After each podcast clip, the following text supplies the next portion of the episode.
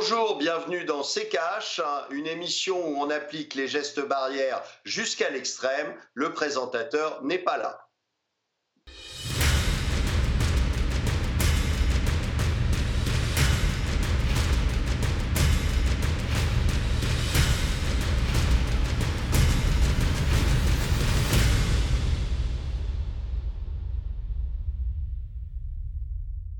Bienvenue à vous dans ces cases pour notre émission dédiée à l'actualité économique de la semaine. Olivier, bonjour. Bonjour Amira. Et avec nous aujourd'hui, Olivier Danilang. Il est économiste et maître de conférences en économie à l'université euh, Paris 13. Danilang, bonjour et merci d'être avec nous. Bonjour, et moi, contrairement à Olivier, je suis là. Voilà, bien présent. Alors, quels sont les sujets qui ont fait euh, l'actualité économique des derniers jours? Euh, Tout d'abord, la dette américaine. Hein. On peut même parler de l'explosion de la dette américaine. Le chiffre est impressionnant. 30 euh, 000 milliards de dollars, c'est l'équivalent de 125% de son PIB. Et la vitesse à laquelle cette dette s'est creusée est impressionnante, plus de 7 000 milliards de dollars depuis 2019. Et puis, regardez, hein, vous allez le voir tout de suite, hein, les États-Unis, un capital de la dette, puisque l'ensemble des pays de l'Union européenne, c'est 13 500 milliards de dollars de dette. Euh, la Chine, 12 600 milliards de dollars. Olivier, pourquoi autant de dettes pour les États-Unis? Est-ce qu'on peut dire qu'il y a eu beaucoup de dépenses liées au Covid? Non, mais c'est simplement, euh, simplement le cours normal des choses, je dirais. C'est-à-dire que euh, aujourd'hui, on ne fonctionne plus que par la dette. Donc il n'y a pas de croissance, donc on la remplace par la dette. L'activité est remplacée par de la dette. Vous avez la même chose en France, vous avez la même chose vous l'avez vu dans d'autres pays. Euh, la France est, quasiment au même niveau, sauf que euh, on est à, 10% en fait euh, de, de la, dette américaine. On est nous autour de 3 000 milliards pour un, un, PIB qui est autour de 2400. Eh bien, c'est à peu près la même chose aux États-Unis, sauf qu'il y a un zéro de plus. Mais c'est tout. mais vous allez continuer comme ça, ne euh, faut pas en douter, tout simplement parce que je vous dis, il n'y a plus de croissance naturelle, il n'y a plus de, vraie croissance.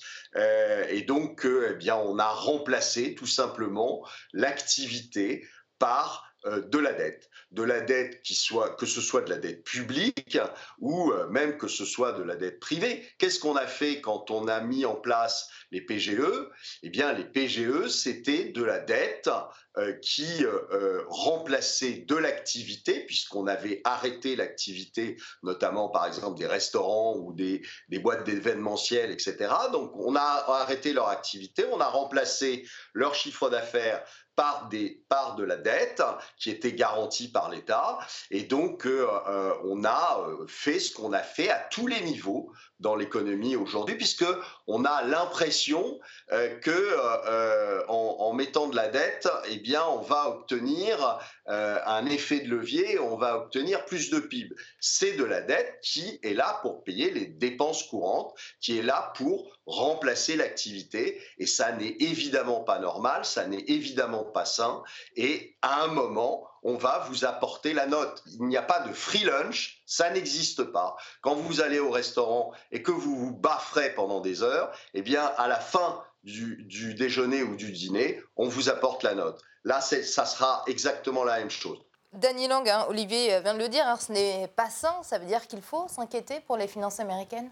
Alors là, j'ai un désaccord avec euh, Olivier Delamarche. Je suis partiellement d'accord avec ce qu'il dit, notamment sur le fait qu'on a artificiellement alimenté euh, la croissance euh, par la par la dette, et notamment la dette privée. On n'aurait pas dû faire les prêts garantis par l'État. Moi, je pense qu'on aurait dû directement aider les, entreprises au vu de la situation exceptionnelle plutôt que de faire encore gonfler la dette privée qui, je le rappelle, est toujours la première cause de crise. On l'a vu en 2008 avec le subprime, mais on l'a vu aussi par le passé, la dette privée qui est déjà trop élevée.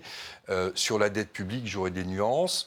Euh, on se retrouve dans une situation économique extrêmement compliquée à la suite de la crise de 2008 et en partie parce que les États européens n'ont pas assez relancé leur activité.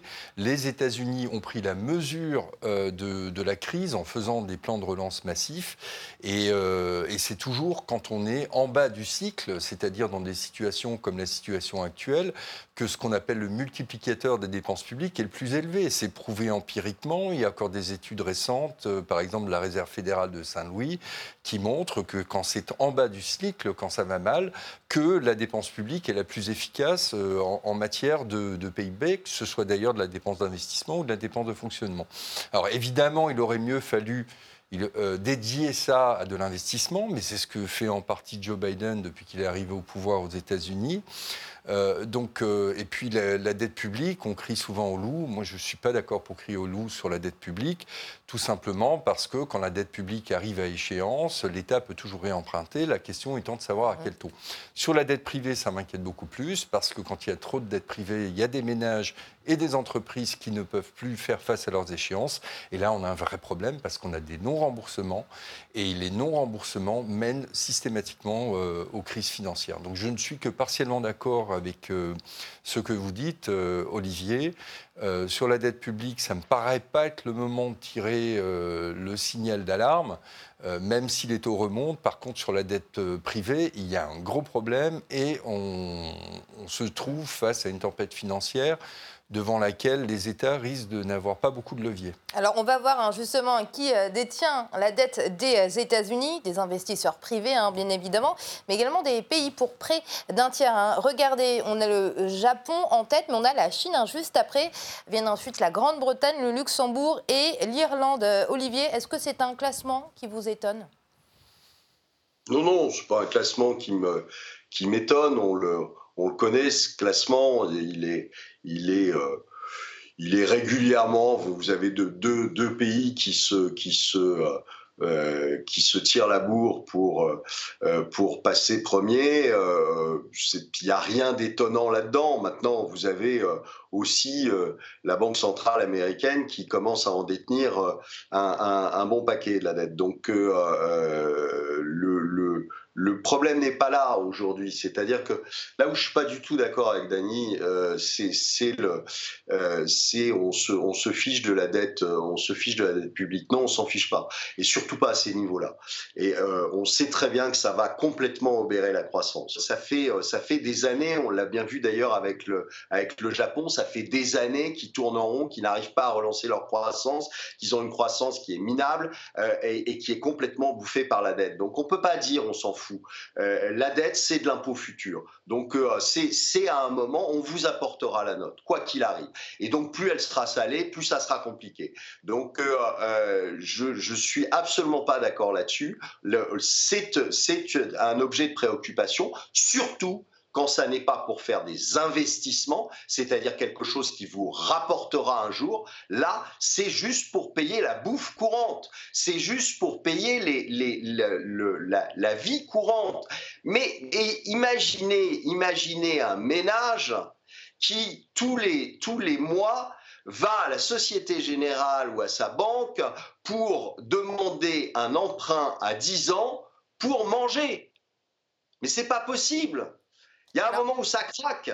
Et donc le, le, problème, c'est que, et c'est justement pour ça que c'est inquiétant, c'est qu'on est rentré dans un système où on ne peut pas revenir en arrière, c'est-à-dire que la Banque centrale sera obligée, on va en parler un petit peu après, la Banque centrale sera obligée de continuer à faire tourner la planche à billets parce qu'elle ne peut plus faire autrement. Il faut bien que quelqu'un achète cette dette des, des pays qui vont les mettre. Et donc, à partir de ce moment-là, vous allez faire dégringoler la monnaie. Alors ça sera, une autre, ça sera un autre moyen de payer, c'est d'accord, mais c'est pas plus réjouissant que, euh, euh, que l'impôt ou autre chose.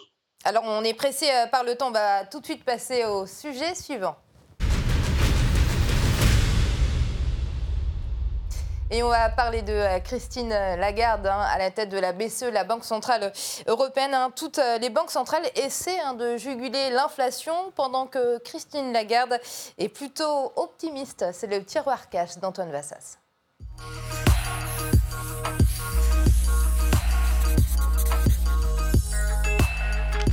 Ces dernières semaines, si on mettait tous les présidents de banques centrales dans un bateau, il y aurait ceux qui sautent à l'eau et puis il y aurait Christine Lagarde qui reste coûte que coûte sur l'embarcation. Bah oui, je sais pas nager. Bon, la métaphore est un peu simpliste, mais visualisez que l'eau, en fait, c'est l'inflation qui monte doucement mais sûrement. Pour la freiner, la plupart des chefs des banques centrales du monde ont déjà annoncé vouloir arrêter de noyer les banques et les états de liquidité et remonter leur taux directeur.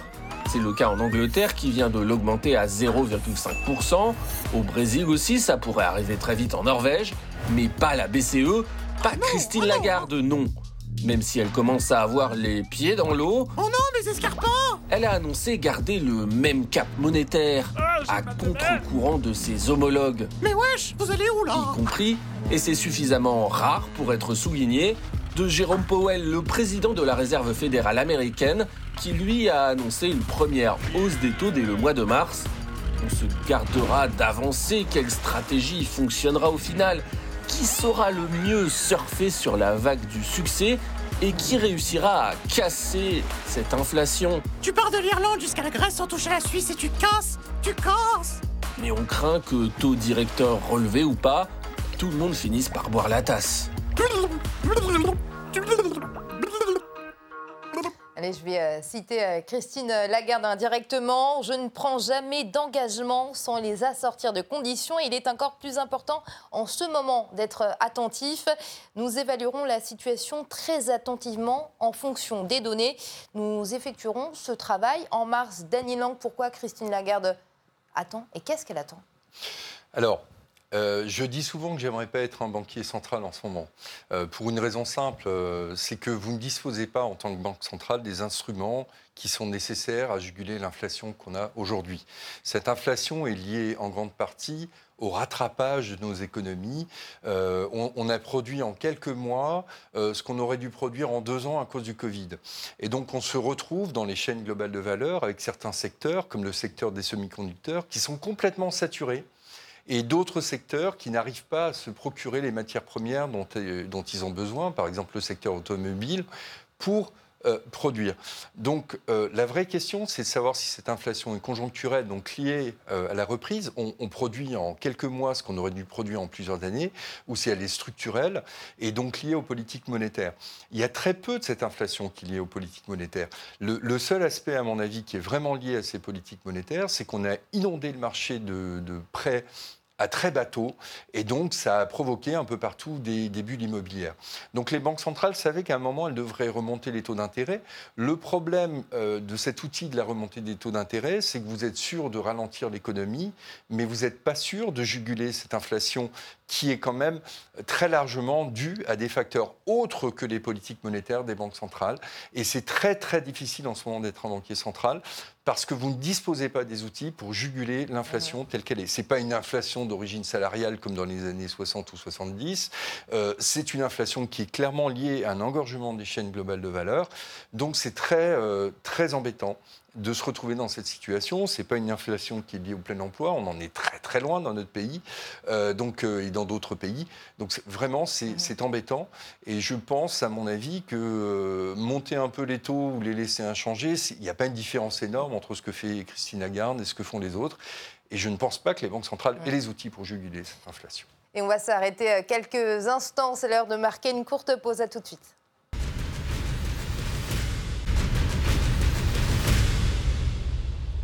Et de retour euh, dans euh, CKH, euh, toujours avec nous, euh, Dany Lang. hein. vous êtes euh, économiste et maître de conférences en économie à l'université euh, Paris 13. Et puis Olivier, euh, bien sûr, on va continuer euh, euh, avec vous, Olivier, de parler de Christine Lagarde. hein. Christine Lagarde à la tête euh, de la BCE qui manifestement est à contre-courant des autres directeurs de banque centrale. Pour moi, aujourd'hui, là, il y a deux sources d'inflation.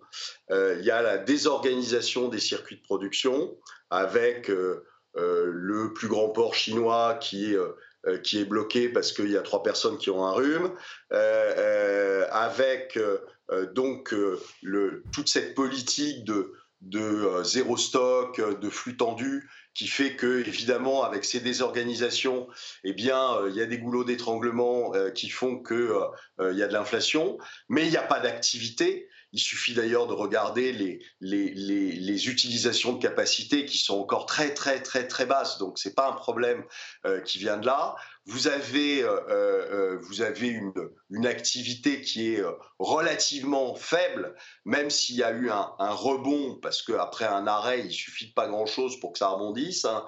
Mais euh, c'est pas l'activité qui, qui est en train de tirer, c'est, je vous dis, un, une désorganisation due au Covid, ou en tout cas à la gestion du Covid, et deux, euh, le, ce qui est mis sur les marchés. Et ce qui est mis sur les marchés, oui, il va dans l'immobilier, mais il va aussi dans les actions, il va aussi dans les obligations, et figurez-vous qu'il va aussi dans les matières premières, parce que les matières premières, elles sont cotées. Et donc, euh, on, va, euh, on va jouer dessus.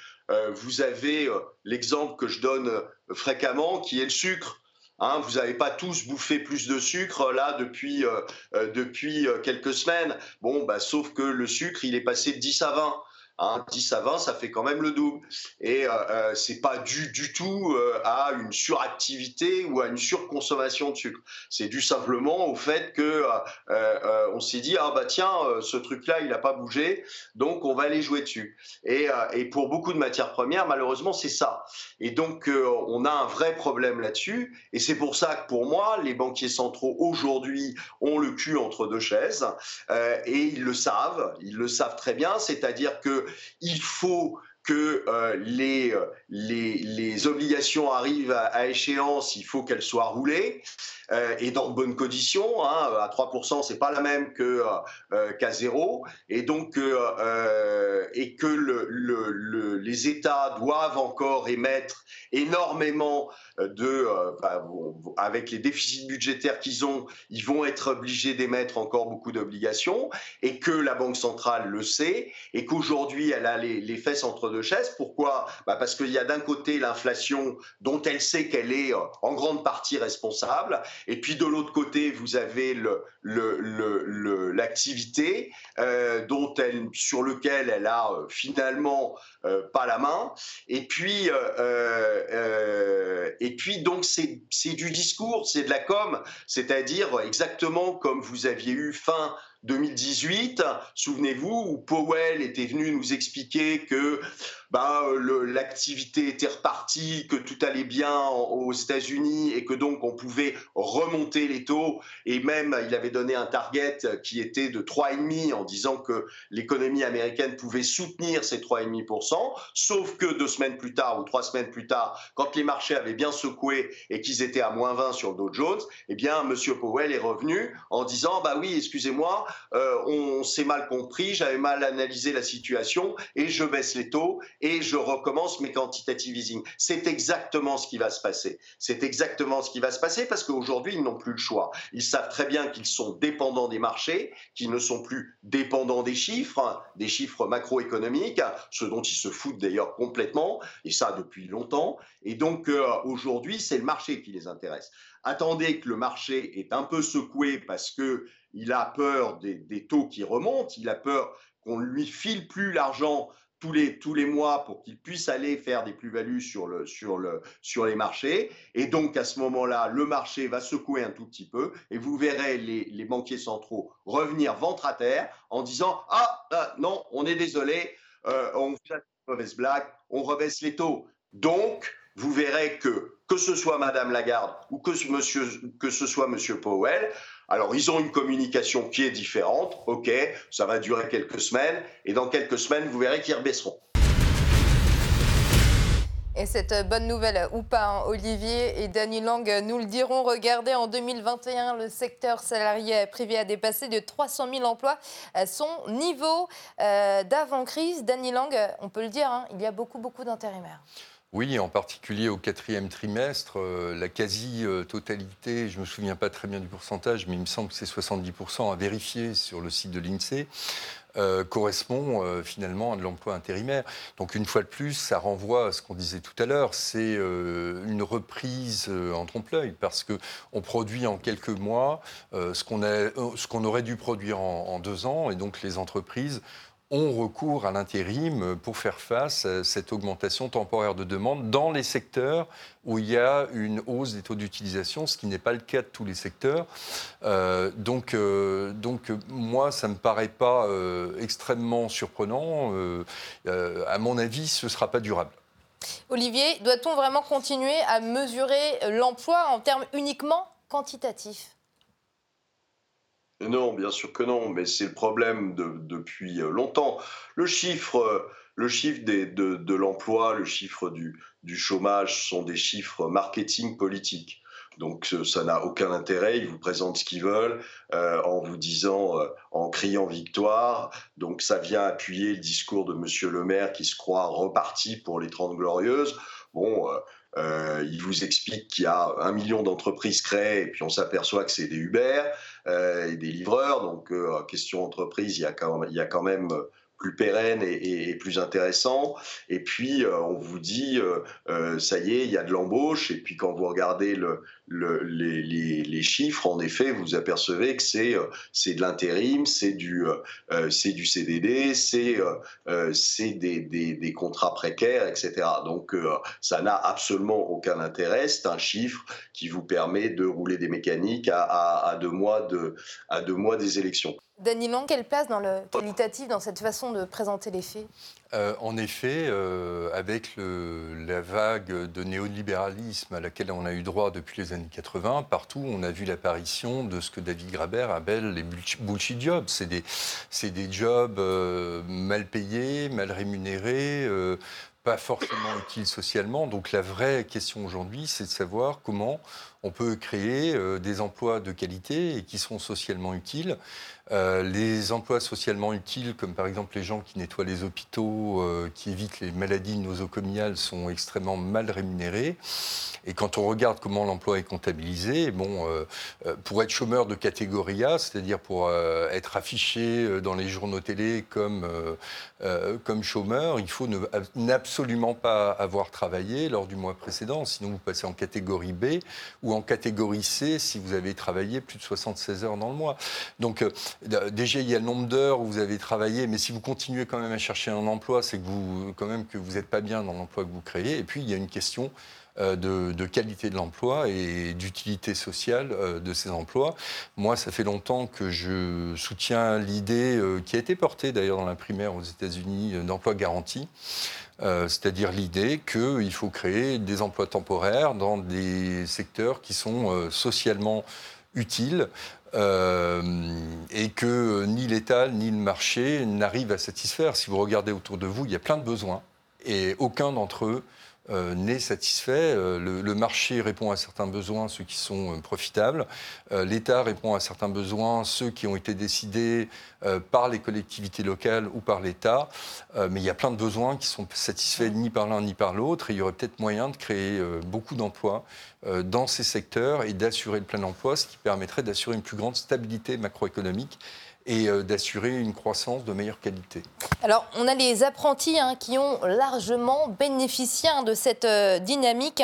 698 hein. 000 contrats d'apprentissage ont été signés en 2021. C'est 36% de plus que l'année précédente et quasiment le double de 2019. Olivier? Oh, écoutez, euh, enfin, je, dirais, j'ai, euh, euh, on en a parlé des dizaines de fois du, chômage. Je vous ai dit comment c'est, comment c'était calculé, ce qu'on pouvait faire pour sortir des gens des chiffres du chômage. Vous avez vu qu'il y, y avait, selon Madame Pénicaud, il y avait 18% de, de radiation des listes des chômeurs. Enfin, je veux dire, il y a, y a 36 000 façons, vous les mettez en stage, vous les mettez euh, en, formation, etc. Et vous avez, euh, vous avez une diminution des chiffres. Donc je vous dis, c'est devenu, euh, réellement un chiffre marketing qui n'a absolument aucun intérêt. il faut aller regarder réellement les classement par classement ce qui se passe dans le dans l'économie et on s'aperçoit qu'aujourd'hui on est bien bien loin des chiffres qu'on vous vous donne qui est le chiffre de je sais plus combien 8 8 et demi qui est qui est grotesque par rapport à ce qui se passe dans la réalité si vous voulez les les 2 millions de personnes qui sont entrées dans la pauvreté qui sont au RSA ne sont pas dans les chômeurs donc euh, euh, pourquoi? Bah, Tout simplement parce que s'ils ne sont pas calculés dedans. Donc euh, pouvez alors après, vous pouvez jouer sur tiens, je t'en colle, je t'en colle 2% de plus dans, le, dans l'apprentissage. Oui, d'accord, mais qu'est-ce qui se passe après? Vous avez des gens qui sont en formation, qui re-rentrent et puis qui sont pas plus formés finalement que, que quand ils sont partis, donc et qui trouveront pas de boulot derrière. Enfin, je veux dire on, marche sur la tête avec, euh, avec les, chiffres du chômage. Donc euh, euh, parce que parce que on n'a pas on, ne met pas en place les choses pour que réellement il y ait une adéquation déjà entre les offres et les demandes, de, une adéquation de formation, d'éducation, etc. Tout ça c'est à, reprendre depuis le début. C'est pas juste avec des, des, petites des petites mesures de perlimpinpin que euh, ça va fonctionner. Donc, euh, euh, donc aujourd'hui, c'est du, je vous dis, c'est du marketing comme, Bruno qui, qui nous annonce les 30 glorieuses, qui nous annonce des, des, des PIB qui sont au-dessus du PIB de 2019 parce qu'il ne sait pas faire un calcul de pourcentage. Enfin bon, tout ça, ça fait partie du même, ça fait partie du même, du même dialogue. Ça n'a aucun intérêt, mais vraiment aucun.